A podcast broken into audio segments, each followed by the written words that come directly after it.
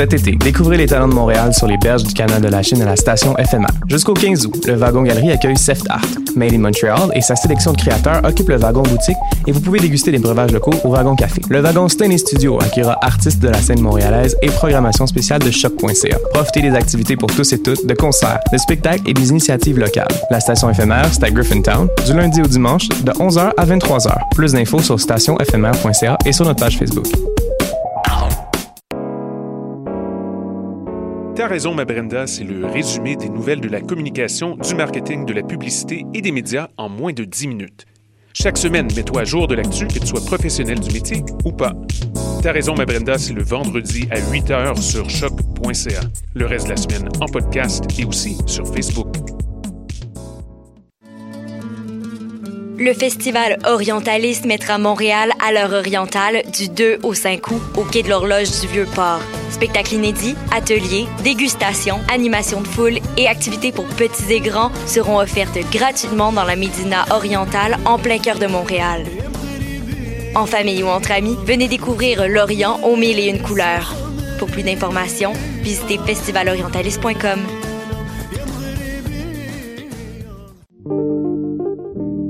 Pool Hip Hop, c'est ta référence en matière de hip hop sur les ondes de choc.ca. Chaque semaine, entrevues, chroniques, actualités et mix thématiques te seront présentés dans une ambiance décontractée. Le meilleur du hip hop, ça se passe chaque semaine sur les ondes de choc.ca. vous saviez que choc.ca ce n'est pas que du podcast C'est aussi 5 chaînes musicales 24 heures sur 24 pour vous accompagner partout. Rock, indie pop, hip-hop, musique francophone et musique électronique en écoute gratuite et à volonté. Pour les découvrir, rendez-vous sur le site de choc.ca sur l'onglet chaîne musicale. What's up? Joe RCA, Bobé des Dead Obies et vous êtes à l'écoute de Shot. Where they? You say you got drugs, homie, tell me where they at. Mother.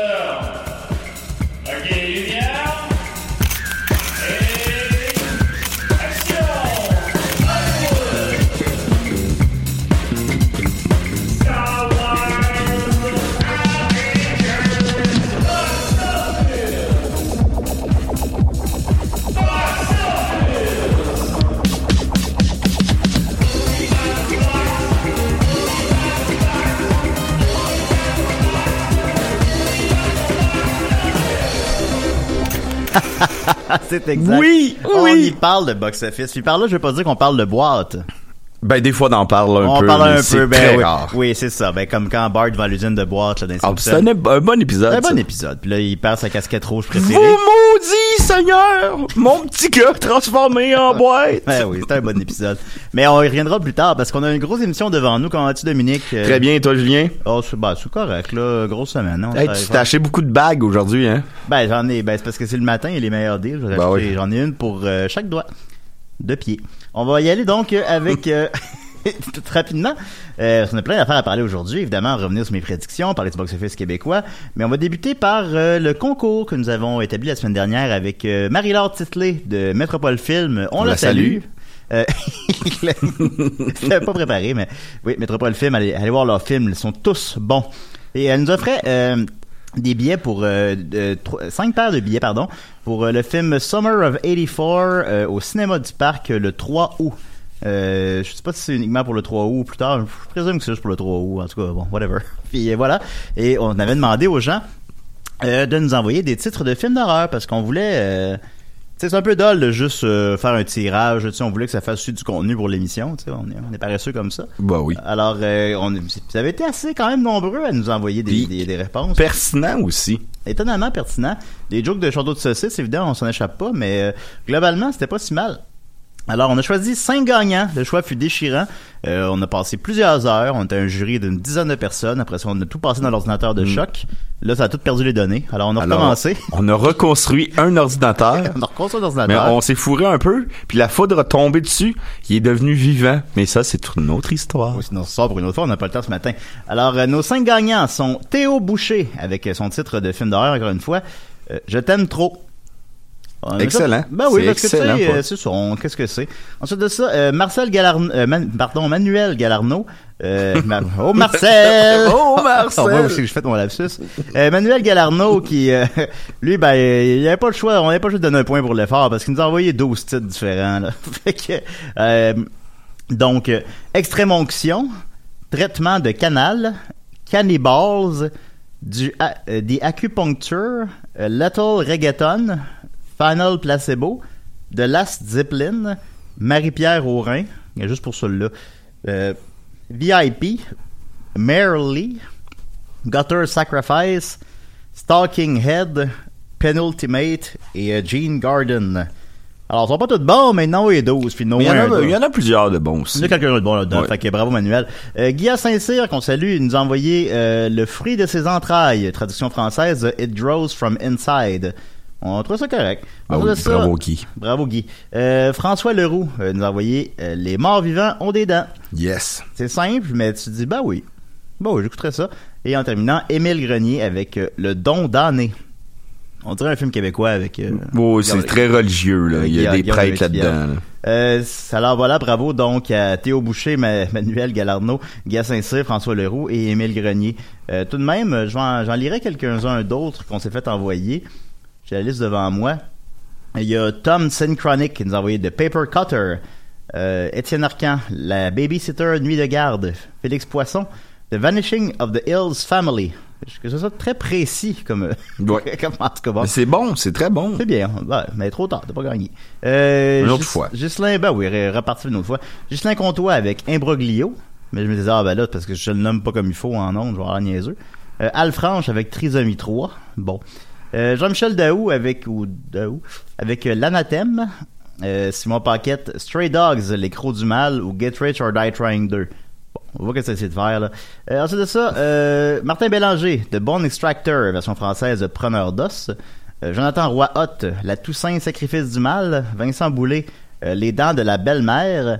Euh, Ça, ça fait très film d'Elvis Gratton. là. ça fait penser à Elvis Gratton. Qu'est-ce que t'écoutes? Les dents de la belle-mère. Oui, voilà. Euh, Bruno Marotte avec Post-Apocalypse Right Fucking Now. Euh, c'est bien, ça fait un peu euh, l'ouragan Fuck You Tabarnak. Ouais. Samuel Ferguson avec Le Château de Saucisse de l'Enfer. Ben oui. Charles Saint-Pierre avec La Barbotte des Ténèbres. Et en terminant, Guillaume Prudhomme avec L'incroyable monstre des marais. Ça, ça doit déjà exister, ça. enfin bon. Alors voilà, on remercie nos gagnants. Il faut que vous, ça me prend votre adresse postale pour qu'on vous envoie les billets. Fait qu'en tout cas, euh, je sais pas si moi je vous écris ou vous m'écrivez, là, on checkera ça plus tard. hein. Voilà. Ensuite de ça, euh, on va continuer avec euh, quelques questions du public. On a Maxime Beaulieu. Euh, là, faut que j'y retourne. Maxime Beaulieu nous demande J'ai une question pour le prochain épisode. Est-ce qu'il y a un moyen de savoir les recettes des films produits par Netflix? Sans être comparable au box-office Y a-t-il un moyen de savoir les productions Netflix les plus écoutées? Eh bien, mon cher Maxime, euh, en, en partant, je veux dire que je suis absolument pas un spécialiste de ça. Fait que je veux pas euh, dire n'importe quoi. Mais j'ai quand même lu quelques articles là-dessus à l'occasion. Et une des particularités de Netflix, c'est qu'ils disent pas leurs revenus. Ils disent pas c'est quoi leur code d'écoute. Fait que ce qui permet en quelque sorte de contourner l'impôt ou de bon de, tricher. Euh, je sais, j'ai déjà lu que les films d'Adam Sandler étaient les films les plus écoutés sur Netflix. Et euh, c'est pour ça qu'il y, a il y a un contrat pour en faire quatre. Oui. Mais euh, on savait que, mettons, euh, Cloverfield avait été une déception. Comment on a pu savoir ça? Ben, je pense, je pense qu'ils ils sortent parfois les, chiffres de certains films. Quand je parle de Cloverfield, le dernier qui est ouais, sorti directement euh, sur Netflix, il y avait une comparaison avec le film de David Ayer avec Will Smith, qui était comme un police LA. Ouais, mon j'avais oublié ça. Ouais. mais que lui avait très très bien marché, que. Cloverfield euh, Paradox avait été une, Ouais. une déception. Ah, ça se peut très bien. Euh, je suis pas au courant, mais oui, ça se peut. Mais euh, c'est ça, on le sait pas. C'est eux qui sortent les chiffres. Ils sortent pas tout le temps. Supposons, tu peux pas savoir euh, combien de gens ont écouté euh, la saison 2 de 30 Season Y. Reason Why, pardon. Fait que, tu sais, c'est comme ça. Fait qu'il y a pas... mais clairement, c'est un... À tout le moins, c'est un format qui fonctionne parce que Netflix est rendu plus gros que n'importe quel télé généraliste. Puis là, ben, supposons qu'ils sont capables de sortir 200 millions de leur poche pour faire un Martin Scorsese, là. Tu sais, ça, ça a comme plus d'allure. Fait que bon, mais on on n'a pas les chiffres exacts, alors on peut pas vraiment comparer malheureusement Maxime. J'espère que ça répond un peu à ta question. Ensuite de ça, euh, Félix-Antoine Lacerte nous demande J'ai une question pour votre grande équipe. Vous avez souvent expliqué que les cinémas gardent grosso modo 50%, c'est exact, du box-office. Je me demandais, pour les cinéparks, ça fonctionne comment? Merci. Eh bien, Félix-Antoine, je sais pas. Mais c'est une très bonne question. C'est une bonne question, Félix-Antoine. C'est ça, je vois que les gens ont souvent des questions sur les cinéparks. Euh, je trouve ça le fun. Euh, mais il en reste, sauf erreur, il en reste 4 ou 5 au Québec. ou que dans la province, là, en entier. Euh, je sais pas comment ça fonctionne pour les C'est sûr qu'il y a des, des, des Euh, coûts de, tu sais, c'est saisonnier.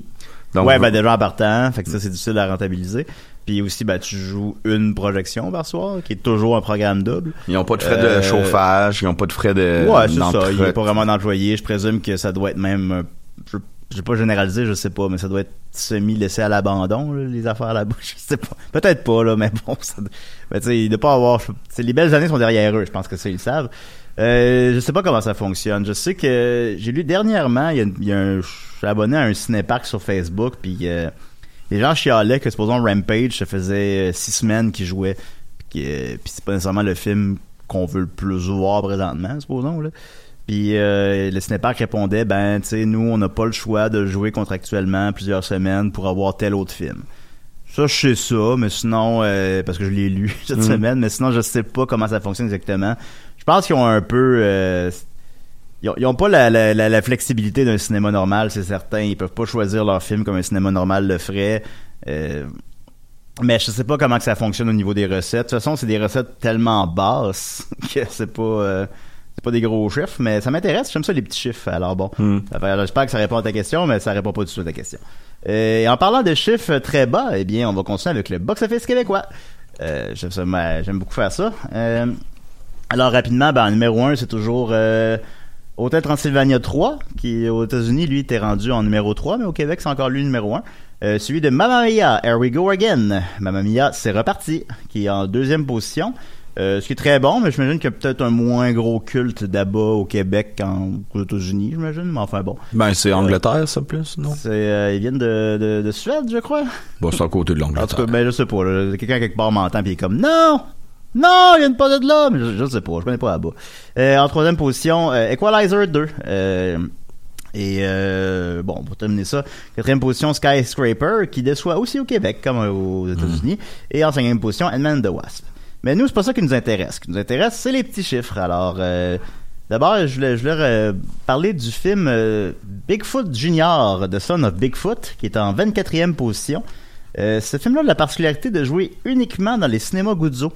Ça, c'est nouveau, euh, ben, sauf erreur. En tout cas, de, moi, j'ai appris ça récemment. Euh, il- Cinéma Guzzo, maintenant, joue des films qui jouent uniquement là. Ben, à la limite, c'est comme un, un film pourrait jouer uniquement au Beau Bien ou un film pourrait jouer uniquement à la Cinémathèque. Euh, eux, Guzzo, leur équivalent, c'est des espèces de films, disons, pour enfants, mais importés d'Europe qui, qui coûtent pas cher. Puis, euh, il ça notre Bigfoot, donc joue uniquement dans les Guzzo, puis il tire son épingle du jeu. Il est rendu à 280 000 Il a fait 4 000 en fin de semaine.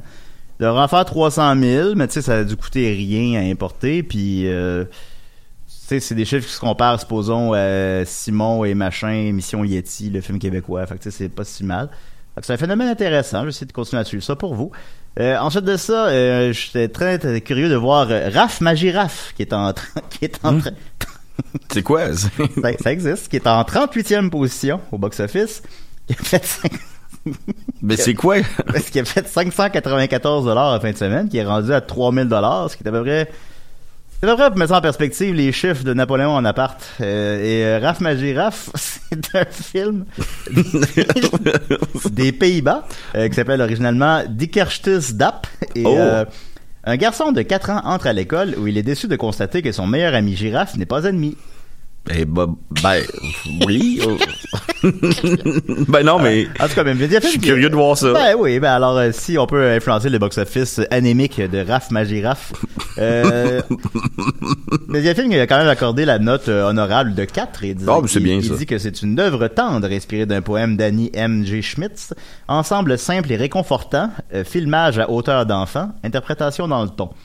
Fait que ça sonne comme les, euh, tu sais les les, Les comptes pour tous? ben les comptes pour tous, c'est ça, mais tu sais les comptes pour tous plates là. oui, tu sais, genre mon ami le fantôme. Ouais, quand- quand- ceux qu'on Celui qu'on sait pas c'est quoi. C'est Là. ça qu'on s'en calisse, là. Danger pleine lune. Bah, c'est ça, c'est ça là un peu. Alors voilà, euh, ensuite de ça, euh, rapidement, je voulais dire, euh, euh, parce que c'est petit le, le- le- la, Bon, je trouve plus celui que je voulais dire. fait sinon, froid, hein. ben, puis il fait froid en plus. Mais sinon, ben, les cinq derniers, donc, euh, on, je suis rendu maintenant, j'ai les cinq derniers. Euh, en, en 46e position, euh, Show Dogs a fait 119 En 47e position, Quand l'amour se creuse un trou a fait 118 Mais au moins, il se maintient. ben, il, il est encore, ben, au Il est là, moins, au moins. après six semaines, il est encore à l'affiche. Mhm. Mais il est dans une salle, puis il a fait 118 piastres. Fait que disons que c'est pas mal fini. Mais il a fait 30 000 ce qui est pas super, et ce qui est 10 fois plus que Raph, ma girafe. Euh, en 48e position, Sherlock Gnome, il a fait euh, 100 En avant-dernière position, La Bolduc, mais on s'entend que c'est parce qu'il est en fin de parcours, là. A fait euh, 90 dollars. Il est quand même rendu à 2,6 millions. Et en dernière position, cette semaine, quel est le film qui a fait le moins d'argent au Québec cette semaine? Euh, Pierre le Lapin. C'est Pierre Lapin pour euh, la troisième semaine consécutive, je me trompe pas, euh, qui a fait euh, 10 dollars. Encore cette semaine. Alors, Ouais, euh, t'en as assez pour. euh, à chaque fois, on fait des jokes de carottes. Là. ben oui, Là, on n'en fera pas. On n'en fera pas. et on a fait le tour des jeux de carottes. Euh, continuons donc euh, rapidement sur un retour sur mes prédictions. Euh, je remercie euh, Christine Saint-Amour qui, euh, à cause que je répète à chaque semaine que je prends pas de notes, note à ma place les chiffres que j'ai dit. Elle va cette année, elle va cette année, mais d'ici là, Christine, je ne te connais pas, mais je te remercie, c'est apprécié. J'avais donc prédit la semaine passée les, le box-office de Unfriender, Mamma Mia 2 et Equalizer 2. Euh, et là, ben, évidemment, la première chose que vous pensez quand je dis ça, ce n'est que des suites. Eh bien, en fait, c'est seulement la deuxième fois euh, de l'histoire du box-office que les cinq premières positions sont occupées par des suites. Oh. Quand même, euh, je suis allé chercher la... Ça donne espoir à la vie. Que le, le meilleur est à venir. Ben, tu sais, on a vraiment... On, le sourire. on a le, le, le, le préjugé qu'il y a juste des suites qui sortent l'été. Bah, c'est un vrai préjugé. C'est pas, euh, pas compliqué. Là. Là, le top 5, c'est Equalizer 2, Mamma Mia 2, t'as Transylvania 3, Ant-Man 2, Incredibles 2. Il va y avoir Mission Impossible qui va rentrer là-dedans, qui est une Ouais. suite. Euh, puis euh, Teen Titans, qui est pas une suite, mais qui est un film de franchise, mais on reviendra. Euh, puis c'est quoi la première fois que c'est arrivé? C'est là deux semaines. Pour vrai? oui. Avec euh, les Jurassic World de ce monde, les Incroyables C'était un 2. petit peu... Ouais, c'est ça. Ouais, C'était là deux semaines, parce qu'il y avait Ant-Man 2, Jurassic World 2, ou Jurassic Park 5, qu'importe, Incredibles 2, euh, La Purge 4, et Sicario 2. Hmm. Était, fait que je, ça, je savais pas ça. J'ai lu ça cette semaine. Euh, ça, plus que jamais, c'est des suites. Euh, la semaine passée, il y avait Skyscraper, qui est pas une suite, bien que c'est évidemment... Puis ça n'a pas été un succès. Qui était un flop, finalement. Euh, ben, en tout cas, en Amérique du Nord, pour l'instant. Euh, donc, voilà. Euh, Donc ça nous donne espoir à un Bar Blues 2. euh, oui, c'est la première chose à laquelle j'ai pensé moi aussi. Euh, Unfriend 2, d'abord, j'avais prédit une première fin de semaine de 4 millions. Et un box-office total de 10 millions. Eh bien, sa première fin de semaine est de 3,6. Pas mal ça, là. C'est pas mal ça. Pas mal ça. Puis euh, c'est ça. Puis ben, le 10 millions, ben, on verra bien, mais ça, ça, ça devrait être ça. Mamma Mia 2, j'avais seulement dit euh, son box-office total. J'avais dit 125 millions. Euh, ce qui serait un peu moins que le premier, mais un succès tout de même. Puis je pense en- ailleurs dans le monde, va faire plus par contre. J'avais dit quoi en fait? J'avais dit 500 millions mondialement. Ah, là, j'aurais dû mettre plus. En tout cas, bon. Euh, il y a, euh, Mamma Mia, il a fait euh, 35 millions. Euh, tout le monde s'attendait, euh, tout le monde s'attendait à ce qu'il soit numéro 1. Eh bien, il a été numéro 2. Mais c'est très très bon quand même, 35 millions. Puis c'est euh, plus que la première fin de semaine du premier. Et il y a eu des Par bonnes contre- critiques aussi. Ouais, la critique est bonne, semble-t-il. Puis bon, je- ça s'adresse à un public qui est clairement pas moi. Mais je pense pas que ce soit pour autant un, un mauvais produit. Là. Ça, doit être Mm. co- ça doit être correct. Là. C'était ma. Là. Euh, puis, euh, en première position, ben, finalement, c'est Equalizer 2. Euh, j'avais prédit, euh, mais non, puis, bref, juste pour terminer, donc Mamie 2, j'avais dit 125 millions. Euh, avec une première fin de semaine de 35, je pense que ça va être pas mal ça. Peut-être même un petit peu plus, mais on y reviendra. Equalizer 2, euh, j'avais prédit 75 millions en Amérique du Nord, soit moins 25 millions de moins que le premier. Eh bien, il va peut-être faire plus que ça. Il est trop tôt pour le dire. Euh, mais il rentre avec 36 millions, soit 2-3 millions de plus que le premier. Euh, ça veut pas dire qu'il va faire plus que le premier, parce que les suites rentrent plus fortes, euh, généralement, évidemment. C'est du cas par cas. Fait que... il pourrait, mais tu sais, disons qu'il se maintient au box-office, ou si sa critique est pas bonne, ça c'est sûr que ça va le nuire, un peu. Euh, Mission Impossible 6 qui sort en fin de semaine cherche un public relativement similaire. Euh, fait qu'il se rendra, se rendra peut-être pas à 100 millions, mais c'est possible. Mais il va faire un peu plus normalement que le 75 que j'ai dit. Il devrait faire à peu près 90. Euh, puis ailleurs dans le monde, ben, il fait euh, un peu plus que le premier, mais ça c'est très nord-américain des films de Denzel Washington. Euh, le premier a fait à peu près 80-90 millions ailleurs dans le monde. Celui-là pour en faire 100. Fait que essentiellement, faites le calcul, il va faire à peu près le même montant que le premier. Il a Hmm. coûté un tout petit peu plus cher, le premier a coûté 55 millions, celui-là 62. Fait que ce serait des chiffres qui me portent à penser qu'on peut attendre un Equalizer 3 dans 3 ans. Ah oui. Ben, d'après moi, monsieur, il n'y a rien annoncé, là. C'est juste que c'est des En chiffres vacances, et- sur un bateau de croisière. Ah, ça me fait penser à quelque chose. Ben oui. Alors voilà, c'est l'impression de la semaine passée, fait que j'étais pas, euh, j'étais pas mal dessus quand même. Comme d'habitude. Alors on y va avec euh, maintenant les prédictions de la fin de semaine. Il y a trois films qui sortent. 1991, euh, Teen Titan et euh, Teen Titan Goes to the Movie et euh, Mission Impossible 6. Euh, 1991, difficile à prédire un petit peu. Je je vais pas être plate, mais euh, euh, 1981, euh, le premier de la trilogie, euh, c'est- c'est- a pas été un immense succès à l'époque. Il avait fait même pas 900 000 pièces, ce qui est pour un film québécois correct, mais qui est pas euh, qui justifie pas nécessairement un 2. Pourtant, 2 il y a eu. Et euh, 1987 beaucoup plus marché. il a fait, je sais pas qu'est-ce qui s'est passé exactement, mais euh, le film était je sais pas, plus rassembleur, je sais pas. euh, Ben, une bande annonce terriblement accrocheuse Ouais, aussi, puis une trame sonore, c'était c'était quoi? Euh, Command Feel the Nose, la, la bande annonce, tu sais, je me, sens- me souviens d'être craqué hein, par la Ouais. bande annonce. Je rappelle pas de la bande-annonce, mais en tout cas. Euh, D'ailleurs, il y a peut-être des rumeurs d'un Ricardo Trogi qui viendrait à décider, mais on, on, On le sait pas, on va- on le on murmure c'est à des travers murmures, des- mais, en, mais en tout cas, mais vous avez rien entendu. Euh, puis, le 1987, j'ai pas les chiffres devant moi parce qu'il n'y a pas de box-office Mojo québécois, mais il a fait euh, quelque chose comme 2,7 millions de quoi de même. C'est- très, très, très bon. Euh, puis après ça, ben, euh, Ricardo a fait, euh, le- je l'appelle par son prénom, a fait euh, Le Mirage, qui lui aussi a connu, un, a, a rencontré son public, qui a fait 3 millions aussi. Euh, un des nombreux films de Louis Morissette à l'affiche. Euh, fait que, Hey. tu sais, hey! Fait que, fait qu'il est sur une certaine lancée quand même. 1991, je sais pas. Je sais pas. euh, la critique est très bonne. De ce que j'ai vu, la critique est tout à fait au diapason des deux précédents, à peu près. Ben, je C'est un- l'ai vu. C'est un film qui a l'air. Ouais, tu l'as vu, mais c'est un film qui a l'air plus sobre que les précédents un peu, qui a l'air fait, plus ouais. mature. Moi, j'ai l'impression que pour Monsieur Tout le Monde, euh, comme je te disais tantôt, 1987, c'est le poster, c'est des popsicles.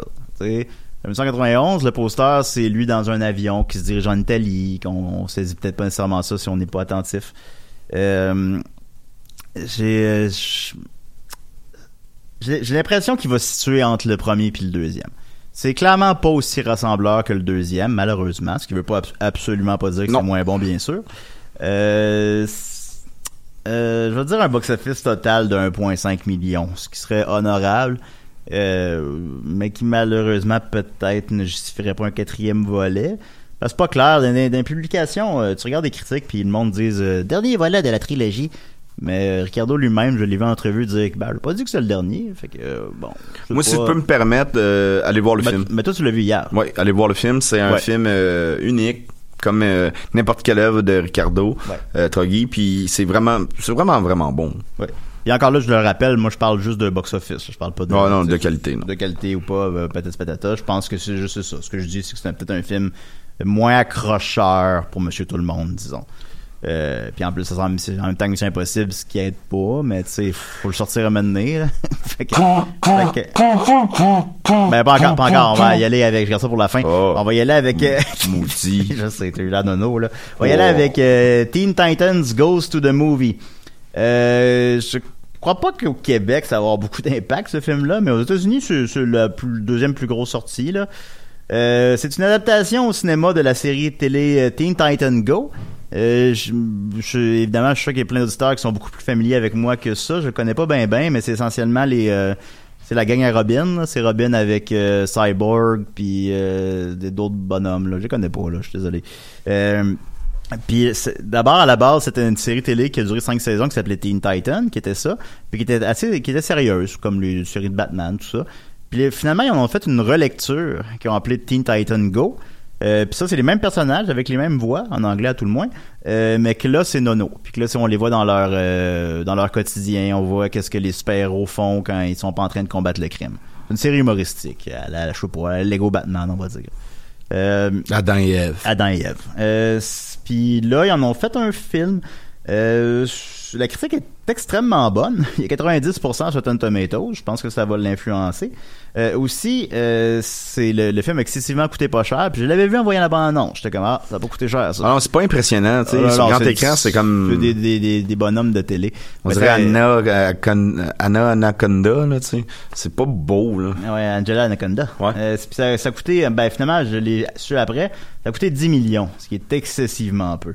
Euh, fait que... Rapidement, mettons, un 91, ça a pu co- coûter combien?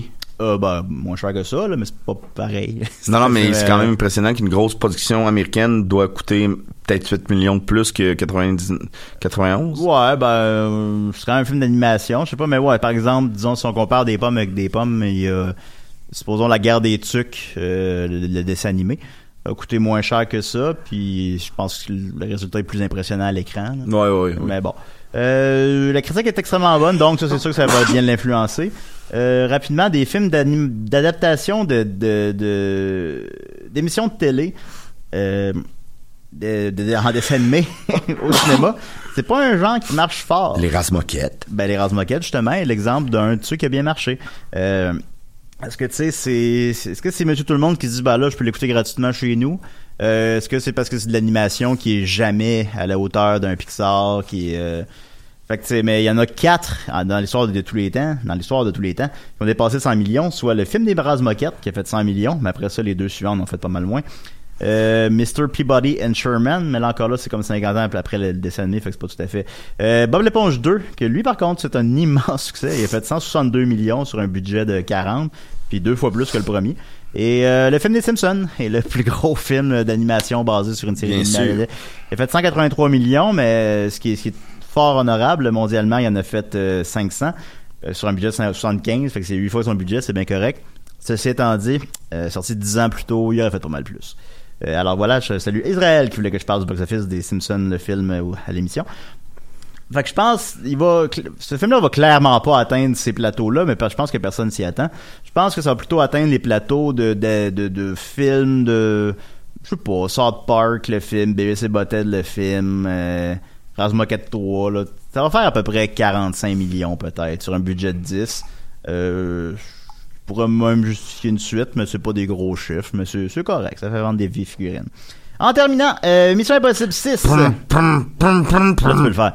Euh, Mission Impossible 6, bien sûr, sixième volet de la franchise, débuté en 98, toujours avec le même acteur principal, Tom Cruise, qui fait ses propres cascades, semble-t-il, la majorité en tout cas, euh, qui s'est même cassé le poignet euh, pendant le film, ce qui a fait escalader le budget de 80 millions de plus. Le film a coûté, euh, a coûté normalement 180 millions, ce qui est immense, mais le résultat est à l'écran, ce qui est correct pour ce type La de film. moustache aussi. La moustache. Euh, non, c'est dans l'eau, c'est dans Justice League, mais je vois de quoi tu parles. Euh, euh, mais à cause de qu'il s'est blessé le poignet, euh, ils ont été obligés de reporter la production pendant euh, deux mois, mais euh, ce qui a augmenté les coûts de 80 millions. Mais dépendamment des sources, fait que là, ce qui montrait le budget à 250, mais dépendamment des sources, il- soit qui euh, ça a été couvert par les assurances, que moi je pense qu'il a dû arriver, soit que, bon, on sait pas trop. Euh, puis en plus, ben, il fallait absolument qu'ils atteignent la date qui était prévue depuis un an plus tôt. Fait que ça a l'air qu'ils ont été super efficaces. Pendant les deux mois pas de tournage, ben, ils payaient les acteurs pour qu'ils aient pas faire d'autres films.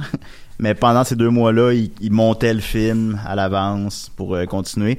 Et semble-t-il que la cascade où il se casse le poignet est dans le film, mais je sais pas c'est laquelle. Euh, c'est ça. Fait que euh, la critique est excessivement bonne. Le film a 98% sur Rotten Tomatoes. On- n'en revenait pas hier, C'est euh. phénoménal. Il est coté 3 par Mediafilm. Oui, qui est Euh, excellent. ce qui est excellent.